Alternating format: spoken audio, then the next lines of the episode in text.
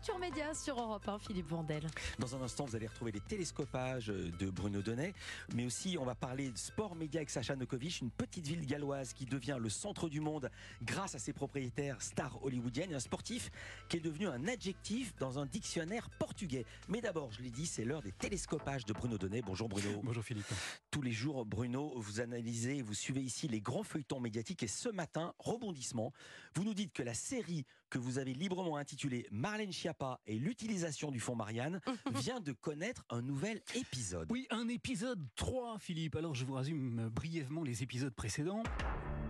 Previously, et à ce même micro, je vous ai raconté l'épisode 1, celui dans lequel on a découvert qu'après l'assassinat de Samuel Paty, Marlène Schiappa a lancé une très coûteuse initiative destinée à financer des projets pour lutter contre le fanatisme religieux. Je lance un fonds qui s'appellera le fonds Marianne. Avec 2,5 millions d'euros, on peut faire beaucoup de choses pour défendre les valeurs de la République. Et je vous ai raconté surtout comment France 2 et le magazine Marianne avaient enquêté sur l'utilisation de cet argent public et découvert qu'une association avait raflé 350 000 euros, rien que ça, pour produire moins de 15 vidéos toutes pourries que personne n'est allé regarder. Parmi les productions de l'association, notamment 13 vidéos sur YouTube, dont la majorité ne dépasse pas les 50 vues, un compte Instagram avec seulement 138 abonnés. Dans l'épisode numéro 2, ensuite, je vous ai dit qu'une autre association avait également touché plus de 300 000 euros, mais qu'avec cet argent, au lieu de produire des contenus pour lutter contre le terrorisme, elle avait finalement réalisé des vidéos qui dénigraient les adversaires d'Emmanuel Macron, et notamment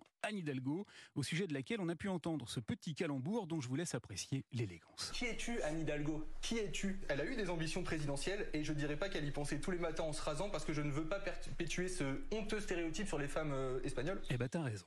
Eh bien, depuis hier, un épisode 3 est arrivé. Il a été diffusé sur France 5 en tout début de soirée et on y a vu Marlène Schiappa se défendre pied à pied. Alors autant vous le dire tout de suite, Philippe, il s'agit là d'un très bon épisode, un excellent avatar de ce que les séries politico-médiatiques produisent actuellement de meilleur. C'est bien simple, j'ai tout aimé. D'abord, j'ai beaucoup aimé le scénario et ce rebondissement totalement incroyable sur l'affaire dite du sac à main. Vous vous souvenez que le Canard enchaîné avait écrit que Marlène Schiappa aurait traité sa collègue secrétaire d'État Isabelle Rome de sac à main de seconde main Eh ben devinez quoi?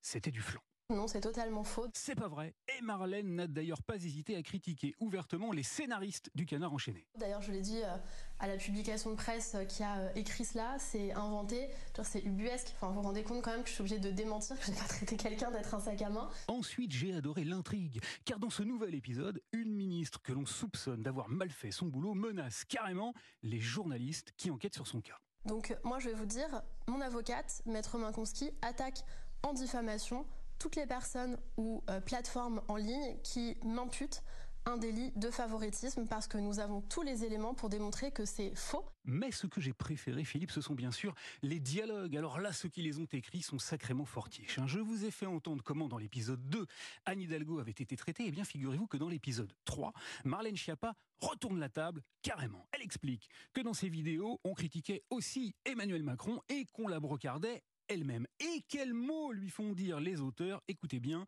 il y a deux subtilités. J'en suis quand même pas au stade où je vais payer des associations pour qu'elles me défoncent et défoncent le président de la République dans leurs vidéos. Elle dit je vais payer. J'en suis quand même pas au stade où je vais payer comme s'il s'agissait de son argent à elle, et pas de l'argent du contribuable. Superbe trouvaille de scénario. Et puis surtout, elle utilise un vocabulaire merveilleusement ministériel, très chic et méga statutaire qui lui donne enfin cette épaisseur que l'on attendait depuis sa dernière apparition en couverture de Playboy. Pour qu'elle me défonce et défonce le président de la République dans leurs vidéos. Je vous avais prévenu, Philippe, hein, l'épisode 3 défonce tout, les codes, les conventions et l'image polissée et un peu surannée que l'on se faisait jusqu'ici des acteurs de la vie politique J'attends donc, je dois le confesser ici, non sans une certaine dose de fébrilité, de me faire défoncer la rétine et les tympans par l'épisode numéro 4. Merci beaucoup Bruno Donnet. Bon week-end et peut-être même bonnes vacances. Absolument. Absolument. Revenez nous vite Bruno Donnet. Dans un instant, Sacha Nokovic et la chronique Sport Média.